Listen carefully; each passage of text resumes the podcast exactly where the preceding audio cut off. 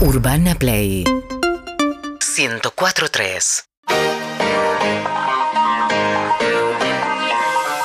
Minutos de Urbana Play Club, gracias por acompañarnos. Espero que hayan disfrutado de la mejor música, de la mejor información deportiva con mi amigo Frank Canepa.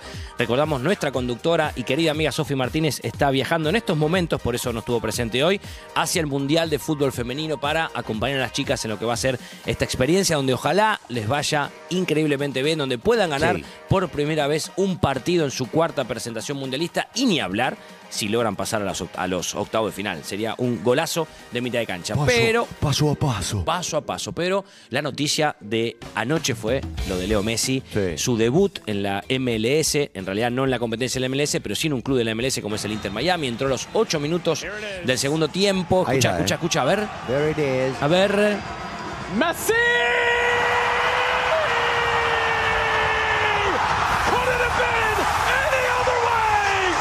Tremendo, tremendo, tremendo. Tremendo el relato del gol de Leo sobre la hora de tiro libre.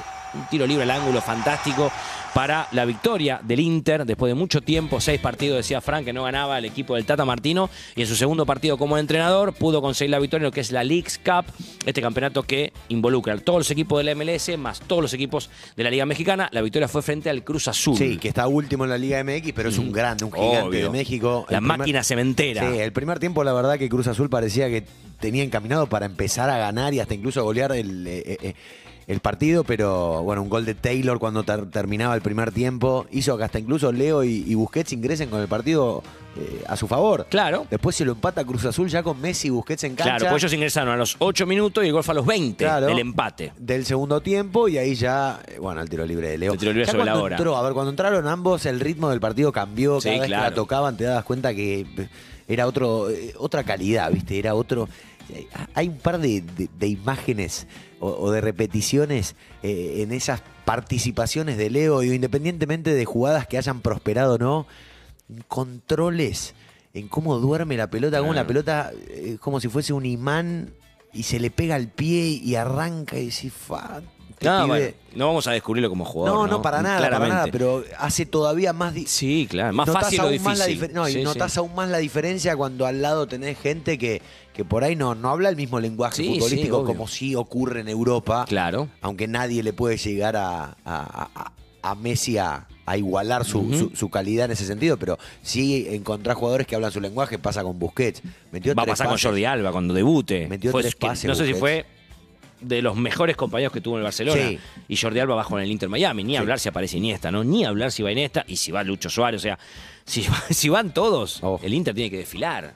Tiene que desfilar y tiene que llevarse por delante a todos, porque es el Barcelona de otros tiempos, obviamente no tiene la misma edad, no tiene el mismo ritmo de juego, pero la calidad de todos esos jugadores está Sí. intacta. Y músculo- ayer lo demostró. El músculo más importante o el, el órgano más importante es el La cabeza. Es el cerebro. Sin lugar a duda. Bueno, también decíamos al principio del programa, Fran, saliendo un poco de lo que fue la parte futbolística de Leo, todo lo que se generó Sí. alrededor de él. Yo la, la imagen de cuando él lo llama al Tata Martino, le está dando las últimas indicaciones para entrar, y ver atrás de él a LeBron James y a Serena Williams filmándolo. Claro, espectacular. Espectacular, Leo. Este, o sea, vos no- creo que Leo, vos no sos consciente de lo que generás, que dos estrellas del deporte mundial y norteamericano, uno en básquet como es LeBron, que todavía gracias a Dios sigue jugando porque anunció la semana pasada que va a seguir jugando en NBA cuando se vio al lado quizás se retiraba, Serena ya retirada del tenis, no, ahí. monstruos del, del deporte de- mundial filmándolo a Leo. Sí. Esa imagen yo la verdad que ayer no lo podía Sobre creer cuando un lo estaba deporte que mirando. no es el más popular en No, Estados claro, Unidos. claro. Claro, Bueno, bueno, Kim Kardashian que estaba al lado de. Sereno. El abrazo con LeBron Sí. cuando se vieron antes del partido. Un abrazo que duró 10, 15 segundos. Las cosas que le, le habrá dicho LeBron al oído. nada. Por eso ya sale de lo futbolístico, Sí. Leo. Y Lo que fue ayer, el, el debut con todos esos condimentos fue extraordinario. ¿Querés recordar cómo fueron los otros debuts de Leo Messi en su carrera? Dale. Porque este es el cuarto, Claro. recordemos. En el 2004, el 16 de octubre, debutó en el Barcelona. Mirá. Entró por Deco, el portugués, ¿te acordás? Un gran jugador. Hoy manager deportivo Hoy del manager, Barça. exactamente, y jugó solamente 8 minutos. Ese fue el debut en el Barcelona en el año 2004. Después, un año después, en agosto del 2005, debuta en la selección mayor. Expulsado contra Increíble. Hungría, ¿te Duró acordás? solamente 43 segundos en cancha Ay. y lo echaron. Increíble lo que pasó ese día. Todos viendo el debut de Leo que duró solamente 43 segundos. Creo que es de lo que más, una de las cosas que más se acuerda Encima, negativas él en su vida. Se hablaba mucho de que Diego había debutado también contra Hungría. Todo, o sea, estaba todo el contexto dado, pero duró solamente 43 segundos. ¿Sabes por quién ingresó?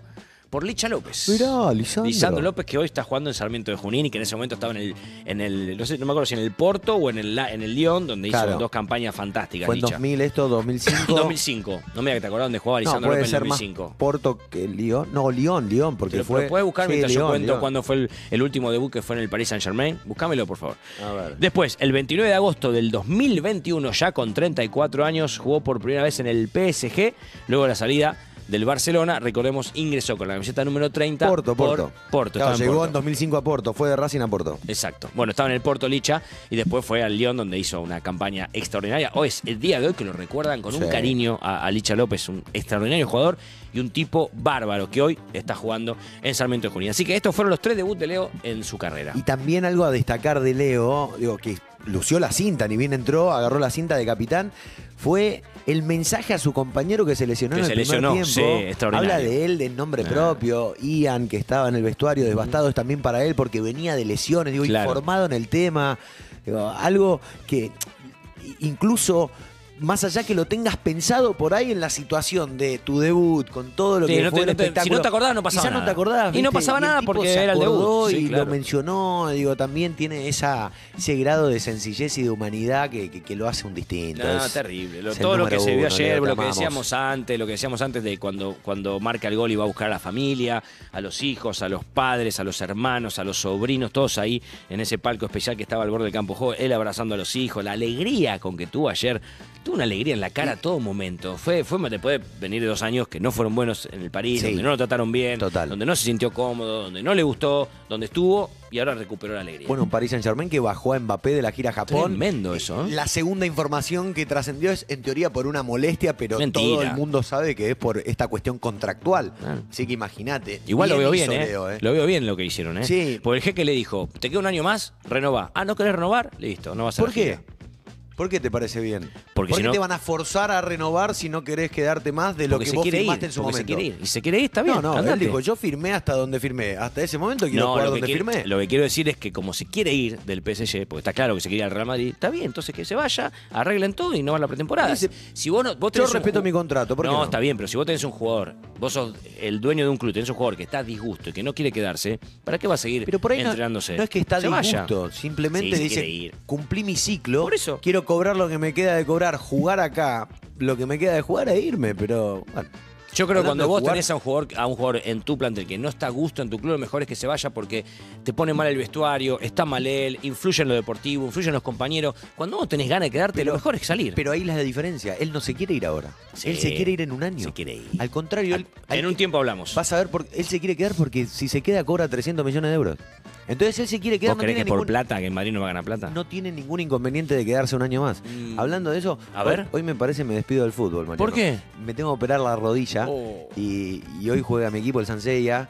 Y mm, creo voy a ver si puedo jugar 10 minutitos. Rodilla rota, pero tocar la pelotita por última Entrá, vez. tocá y salís. Antes de entrar Ah, al no, quirófano. ningún, ningún, ningún- no quiero ningún cruce. ¿eh? Entrá, toca la pelota y salí. No, no, ni trabo. nos vamos a la tanda. Olvidad. Urbana Play 1043